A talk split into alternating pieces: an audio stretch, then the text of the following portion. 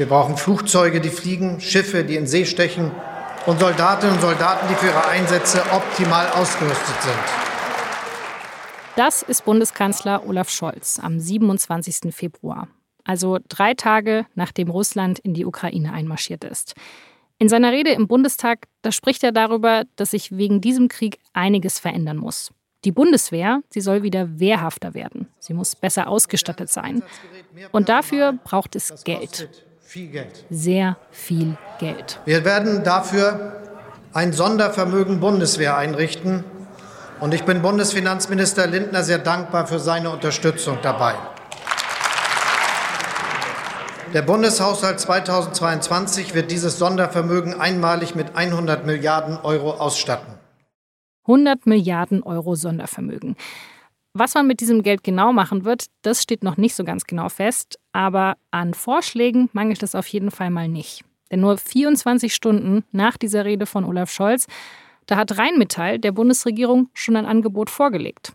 Rheinmetall, das ist ein deutsches Rüstungsunternehmen aus Düsseldorf und die haben eben der Bundesregierung direkt mal proaktiv angeboten, Munition, Hubschrauber und Panzer zu liefern. Für 42 Milliarden Euro. Wie gesagt, was davon wirklich gekauft wird, das ist noch unklar. Aber das Ganze zeigt einfach, dass der Krieg in der Ukraine auch für die deutsche Rüstungsindustrie eine Zeitenwende ist. Plötzlich stehen Firmen im Mittelpunkt, die bisher eigentlich sehr daran interessiert waren, dass man sie gar nicht bemerkt. Mein Kollege Thomas Fromm hat gemeinsam mit Caspar Busse ein paar von diesen Firmen besucht und mit den Menschen gesprochen, die dort arbeiten. Und mit ihm habe ich deshalb darüber geredet, wie der Krieg diese Branche verändert, beziehungsweise wie er sie noch verändern wird. Und genau darum geht es in dieser Folge von Das Thema. Ich bin Laura Terberl und ich freue mich, dass Sie zuhören.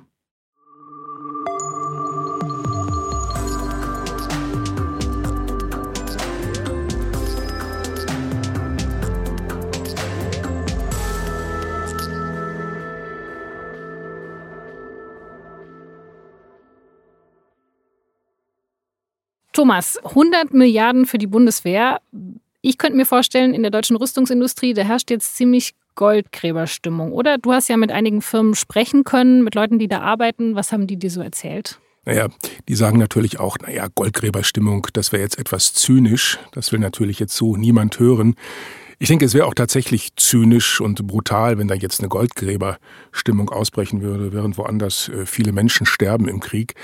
Aber es hat sich trotzdem etwas verändert. Da gibt es ein neues Selbstbewusstsein, habe ich den Eindruck. Das hat man jetzt gerade Anfang Mai sehr deutlich gesehen. Da war die Hauptversammlung, also das Aktionärstreffen des Düsseldorfer Rüstungskonzerns Rheinmetall. Das äh, wegen Corona findet so etwas immer noch virtuell statt. Das ging los mit einem sehr äh, martialischen Video, laute Musik, Panzer, die rollten. Das sah jetzt eher so aus wie das Intro zu einem Actionfilm. Also das war eher so Born Identity oder so etwas als jetzt Hauptversammlungsspot. Und äh, der Chef von Rheinmetall, Armin Pappberger, der sprach dann gleich am Anfang schon von einer neuen Ära der Verteidigungspolitik, eben äh, vor dem Hintergrund des Krieges in der Ukraine und vor dem Hintergrund dieses 100 äh, Milliarden Sondervermögens. Und neue Ära der Verteidigungspolitik, das heißt natürlich auch neue Ära für das Unternehmen. Der hat sich jetzt vorgenommen, den Umsatz zu verdoppeln von 5 auf 10 Milliarden. Der Aktienkurs vielleicht noch, der stand am Vorabend des Ukraine-Krieges, war die Aktie von Rheinmetall so 96, 97 Euro. Euro wert, einige Wochen später 208 Euro. Das muss man sich vorstellen. Also die Börsenkurse steigen, wenn die Kanonen knallen. Das heißt, diese Firmen, die ja sich sonst eher sehr bedeckt gehalten haben, haben auf einmal ein sehr viel größeres Selbstbewusstsein, gehen auch ganz, ja, treten auch ganz anders auf als vorher. Ja, ja, ich würde sagen, sie treten auf. Man hat sie eigentlich Jahre und Jahrzehnte lang kaum gesehen, kaum gehört. Da war immer nur dann die Rede von ihnen, wenn mal wieder irgendein Skandal passiert war, weil man vielleicht versucht hat, irgendwo einen Panzer hin zu exportieren, wo sie nicht hingehörten. Und plötzlich äh, geben die Menschen Interviews. Wir haben ja auch selbst hier äh, mit Herrn Pappberger eins gemacht in der Süddeutschen Zeitung. Äh, die, die gehen also reihum, sprechen mit den Medien, mischen sich auch aktiv ein. Also das ist schon eine Art von Selbstbewusstsein. Das hat man in den letzten Jahren und Jahrzehnten so nicht gehabt. Und klar, das ist der Krieg in der Ukraine, ganz eindeutig. Wie lange würde es denn eigentlich dauern, bis dieser Auftrag erfüllt wäre? Also die Bundesregierung hat jetzt gesagt, sie will dieses Sondervermögen einsetzen. Es gibt jetzt erste Bestelllisten. So richtig ist aber noch gar nicht klar, was man eigentlich davon haben möchte. Also über was für einen Zeitraum reden wir da denn, wenn das dann in diesen Fabriken alles so richtig ineinander geschraubt werden muss? Ja, das sind Dinge, die, die brauchen Zeit wenn wir mal schauen, wir haben ja jetzt gerade in den vergangenen Wochen viel gehört und äh, von den so, von den gebrauchten Panzern, die also ja quasi von den von der Bundeswehr wieder zurückgegeben wurden, also beispielsweise der Marder-Panzer oder der Gepard-Panzer, die jetzt ja von den Unternehmen wie Kraus Maffei oder auch von Rheinmetall im Grunde renoviert werden. Das sind ja zum Teil Panzer, die seit den 70er, 80er Jahren im Einsatz waren, im Grunde bei der Bundeswehr. Das heißt, die haben schon einiges äh, äh mitgemacht, diese Panzer, wo man eigentlich sagt, wäre es ein Auto, wäre es wahrscheinlich längst schrottreif. Aber irgendwie scheint das bei den Panzern wohl anders zu sein. Die werden jetzt äh, general überholt und dann hört man ja, ja, die könnten vielleicht im Juli geliefert werden, vielleicht früher, vielleicht später. Also all das braucht Zeit und um diese neue Produktion anzuwerfen, also das wird Monate dauern, wenn nicht Jahre. Das geht also alles nicht von heute auf morgen. Wie gesagt, es ist, die können natürlich die Produktion hochfahren, aber die Frage ist natürlich, äh, haben sie genug Leute dazu, haben sie genug Kapazitäten, genug Platz, genug Material? Ja, wir sprechen auch gerade natürlich über die Problematik, dass man an bestimmte Rohstoffe nicht mehr rankommt, ja, oder Lieferketten sind unterbrochen. Also so trivial ist das nicht, dass man jetzt mit dem Finger schnipst und sagt, wir haben 100 Milliarden Sondervermögen und im nächsten Monat äh, haben wir die umgesetzt und alles steht auf dem Hof. Ne? Was wäre denn so eine grobe Schätzung, bis wann das alles da ist? Monate, Jahre. Das heißt, also ich befürchte, ich muss jetzt schon wieder was Zynisches sagen. Ähm, für diese Firmen ist der Krieg in der Ukraine quasi, naja, Employer Branding. Also das klingt jetzt total furchtbar, aber es ist wahrscheinlich schon so, dass jetzt Leute bereit sind, für diese Firmen zu arbeiten, die das vorher immer ausgeschlossen hätten. Man kommt natürlich sozusagen über die pragmatische Ebene jetzt ne, und sagt, schaut Leute, äh, die Bundeswehr wurde jahrelang äh, vernachlässigt vielleicht sogar auch belächelt. Und jetzt sehen wir, äh, wie problematisch das Leben sein kann, wenn ein Nachbar ein anderes Land überfällt. Also es ist nur eine Legitimationsgrundlage, die man jetzt plötzlich hat, ne? die, die einem vielleicht auch jahrelang gefehlt hat. Wenn ich mir jetzt diese Fabrik vorstelle oder ich gehe da rein, also sieht das, wie sieht das dann da aus? Sind das, ist da, also so eine Maschinenhalle unterscheidet sich dann ja wahrscheinlich dann doch nicht so stark von einem Autobauer oder doch?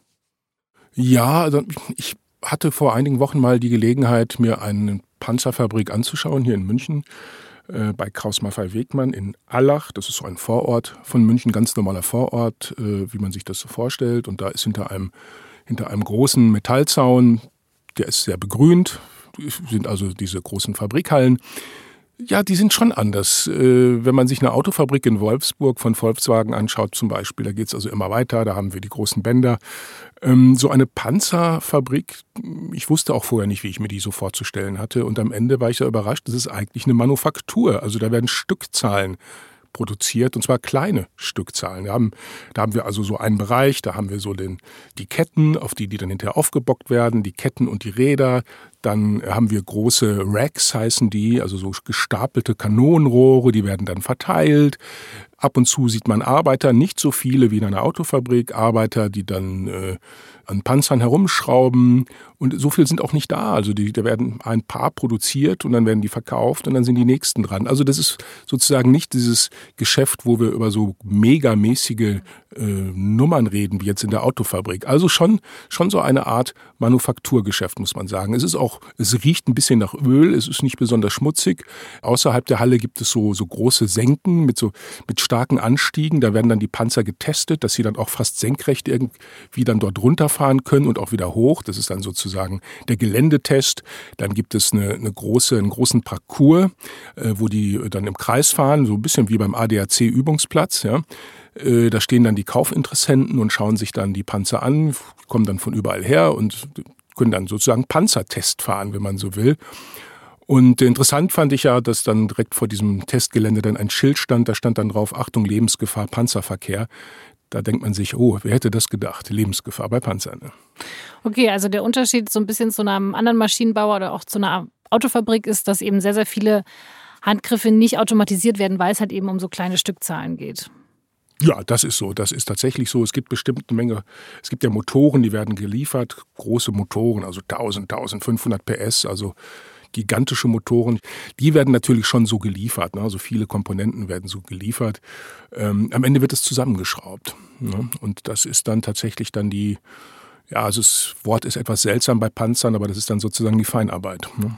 Okay, das klingt alles sehr aufwendig. Ähm, das erklärt dann vielleicht auch so ein bisschen diese Preise, weil was ich mich ja so sehr gefragt habe, als dieses, also auf einmal von diesen 100 Milliarden die Rede war und dann auch diesen ersten Angeboten von Rheinmetall, also das sind ja alles riesige Summen.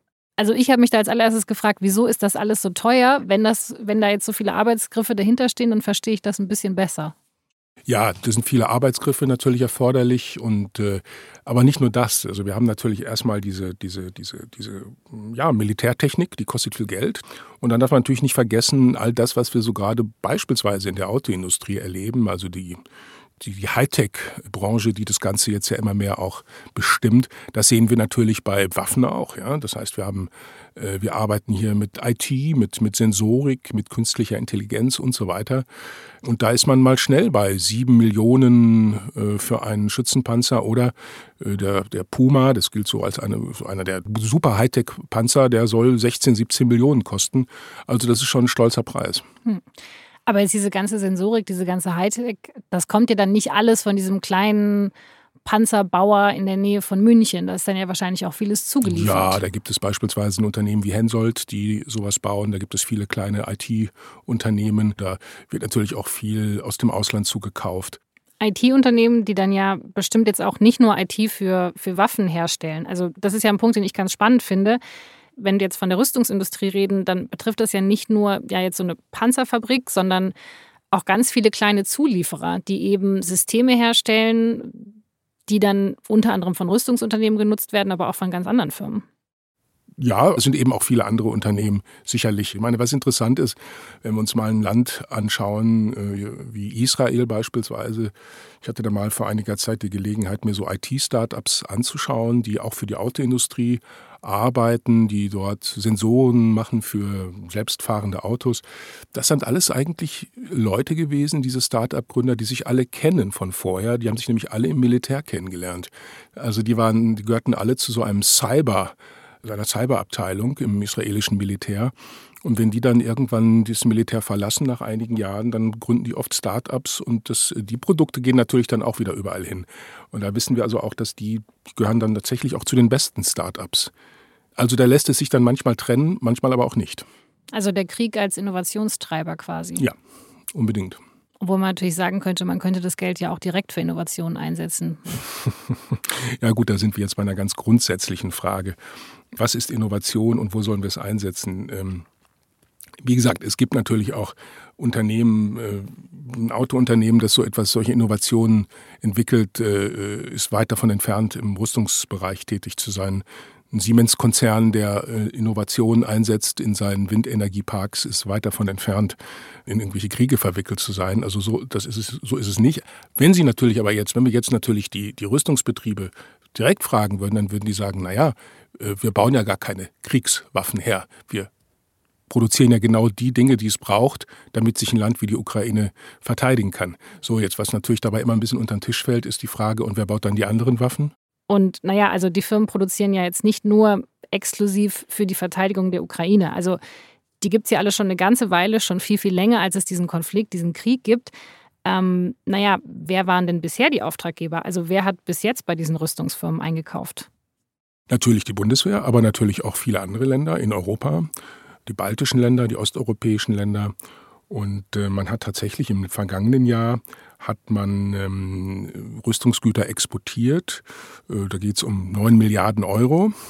Und ein ganz großer Teil davon ging zum Beispiel äh, nach Ägypten, was natürlich auch immer wieder zu äh, großen Fragen äh, führte und äh, zu viel Kritik, weil man halt sagte, okay, ausgerechnet Ägypten, muss das denn sein?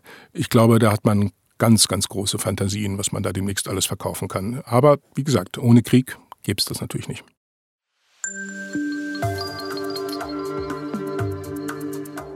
Deutsche Rüstungsunternehmen produzieren also natürlich nicht nur für Deutschland, für die Bundeswehr, sondern sie exportieren ihre Rüstungsgüter auch in andere Länder. Weltweit steht Deutschland bei den Waffenexporten auf Platz 4. Nur die USA, Russland und Frankreich, die exportieren mehr Waffen. Und besonders hoch waren die Exporte tatsächlich letztes Jahr, 2021. Und das meiste, das ging eben nach Ägypten. Zum Beispiel drei Kriegsschiffe und 16 Luftabwehrsysteme. Dabei wird Ägypten immer wieder wegen Menschenrechtsverletzungen kritisiert. Der Machthaber Al-Sisi, der geht wirklich hart gegen Regimekritiker vor. Zehntausende Menschen sitzen deswegen in Ägypten im Gefängnis. Und außerdem ist das Land auch in die Konflikte im Jemen und in Libyen verwickelt. Trotzdem hat die Bundesregierung dem Verkauf zugestimmt. Das müssen sie nämlich. Waffen brauchen für den Export eine eigene Genehmigung. So will man verhindern, dass deutsche Exporte in Krisengebieten konfliktverstärkend wirken oder zu anderen schwerwiegenden Menschenrechtsverletzungen beitragen. Deshalb ist es eben so, dass federführend das Bundesamt für Wirtschaft und Ausfuhrkontrolle diese Exporte genehmigen muss. Letztes Jahr wurden die meisten Exporte allerdings ganz kurz vor dem Regierungswechsel genehmigt. Also wirklich in den letzten neun Tagen der alten Bundesregierung, als die nur noch geschäftsführend im Amt war. Die neue Bundesregierung, die Ampelkoalition, die hat das damals scharf kritisiert und hat auch angekündigt, dass man die Regeln für Waffenexporte nochmal verschärfen will. Es soll ein transparenteres Vorgehen geben und die Waffenexporte, die sollten grundsätzlich sinken. Das war aber noch bevor russische Truppen in der Ukraine einmarschiert sind.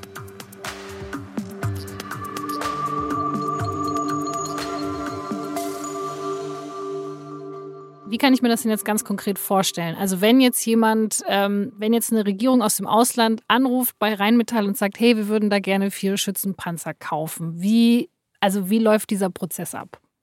Also es gibt tatsächlich einen ziemlich klar geordneten Genehmigungsprozess für die Ausfuhr von solchen Rüstungsgütern. Da gibt es eine Außenwirtschaftsverordnung. Und in dieser Außenwirtschaftsverordnung gibt es eben tatsächlich regelrechte Listen, Ausfuhrlisten, da sind die Güter aufgeführt. So, das muss dann, im Grunde geht es dann über Berlin, über die Regierung, über das Ministerium.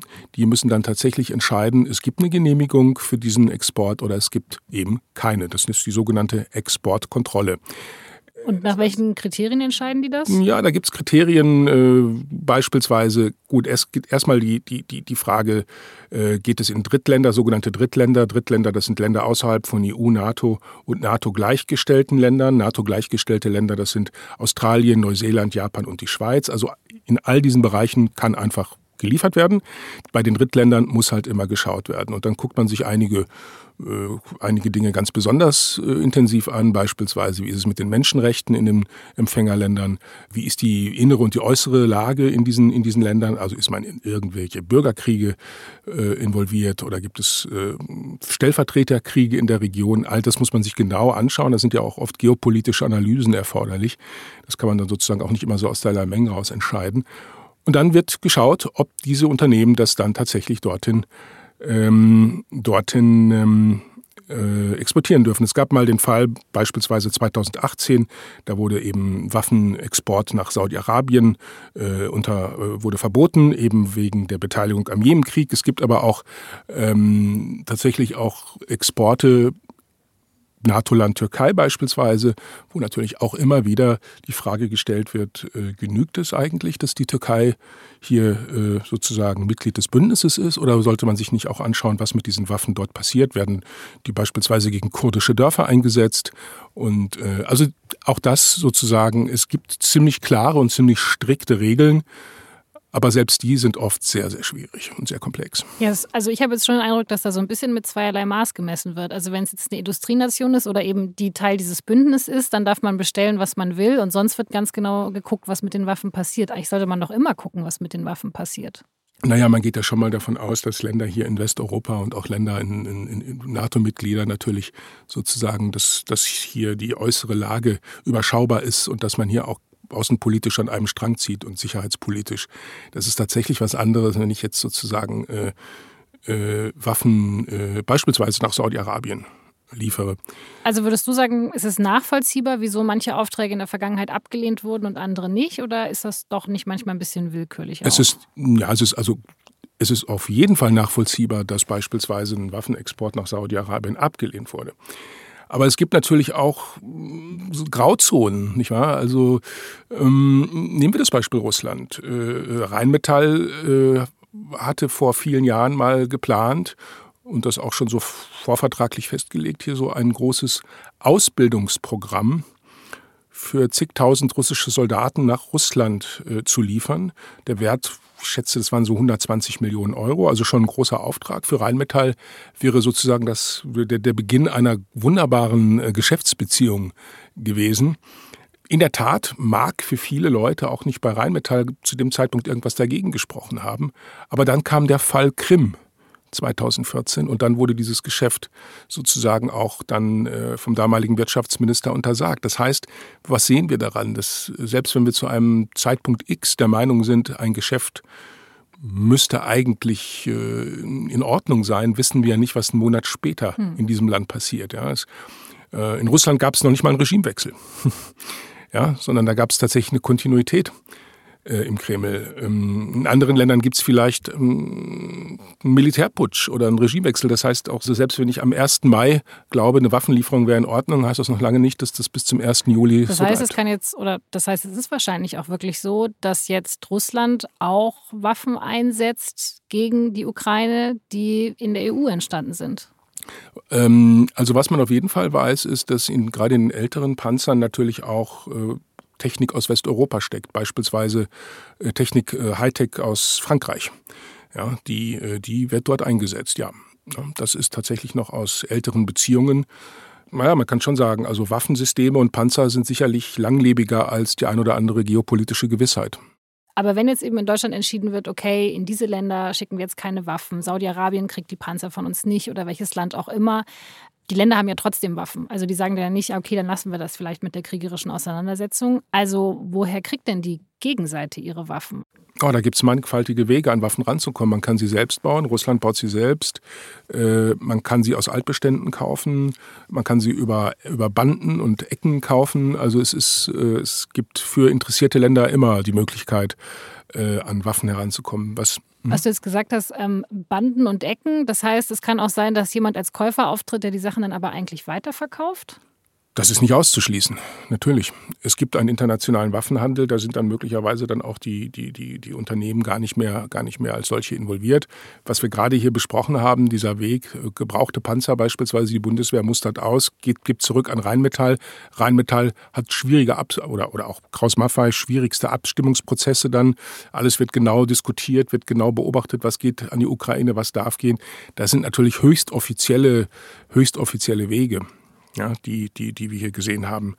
Ähm, interessant ist, ich habe mal mit einer, mit einer äh, Headhunterin gesprochen, also eine Personalberaterin, die spezialisiert ist auf die, auf die Rüstungsindustrie, das heißt, die besetzt Führungspositionen in der Industrie. Und die haben etwas sehr Interessantes gesagt.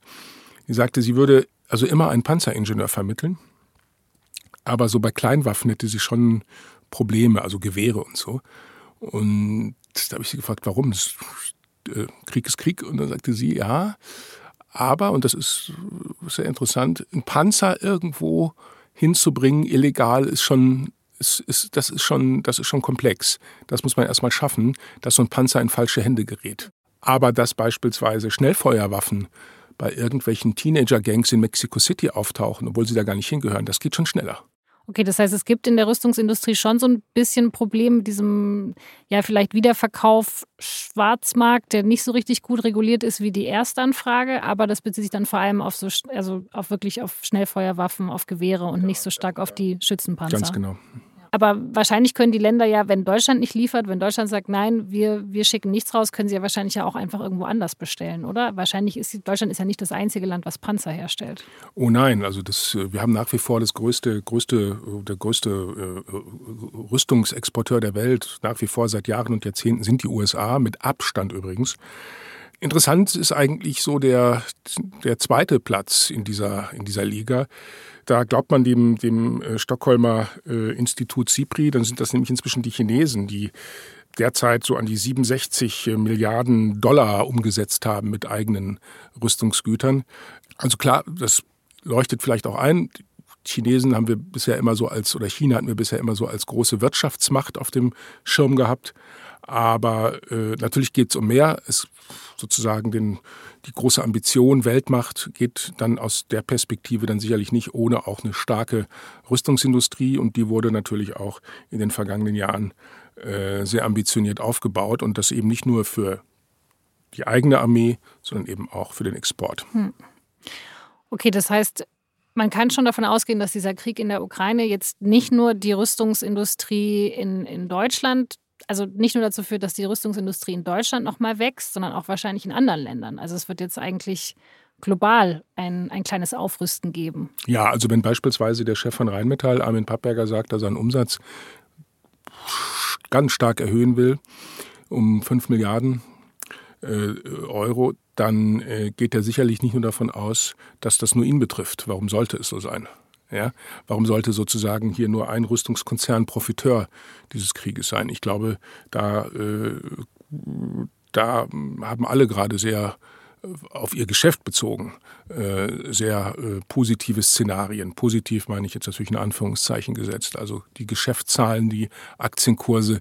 Äh, was das für die Welt bedeutet, äh, ist ein ganz anderes Thema. Ja, genau. Also ich finde es gut, dass du positiv in Anführungszeichen setzt, weil also es ist doch eigentlich irre, oder? Also brauchen wir das wirklich alles? Also ist das nicht irre, dass jetzt so viel Energie, so viele Ressourcen reingesetzt wird, um einfach also neue Panzer zu bauen, Abwehrsysteme, was auch immer?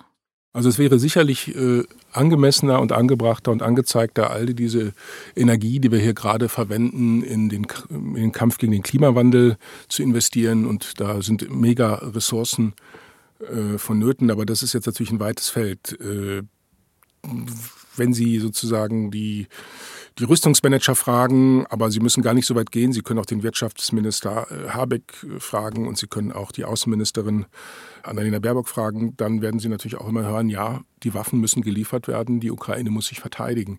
Das heißt, dahinter steckt ja im Grunde die alte, die alte Position. Es kann eben der Friedlichste nicht in Frieden leben, wenn der Nachbar einen überfällt. Also, und so argumentieren natürlich jetzt eben auch die, die Rüstungsunternehmen, die sagen, für den Fall liefern wir die Waffen. Also wir sind auch interessant, die reden ja von sich selbst nicht als, als Kriegsindustrie, schon gar nicht, aber auch nicht als Rüstungsindustrie. Am liebsten bezeichnet man sich als Sicherheits- und Verteidigungsindustrie.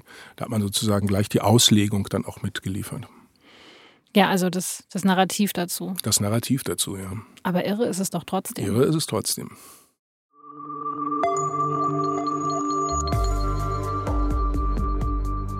Das war das Thema mit Thomas Fromm. Diese Folge wurde produziert von Caroline Lenk und Benjamin Markthaller. Unser Podcast erscheint alle zwei Wochen am Mittwochabend. Wie Sie unseren Podcast abonnieren können, dazu finden Sie alle Infos unter sz.de-podcast. Wenn Ihnen das Thema gefällt, wenn Sie Anregungen, Ideen oder Kritik für uns haben, dann schreiben Sie uns gerne eine Mail an podcast.sz.de. Vielen Dank fürs Zuhören und bis zum nächsten Mal.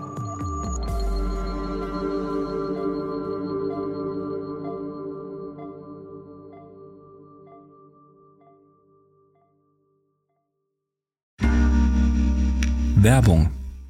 Hi, ich bin Patrick Bauer, Reporter beim Magazin der Süddeutschen Zeitung. Und gemeinsam mit meiner Kollegin Eva Hoffmann habe ich an einer unglaublichen Geschichte recherchiert.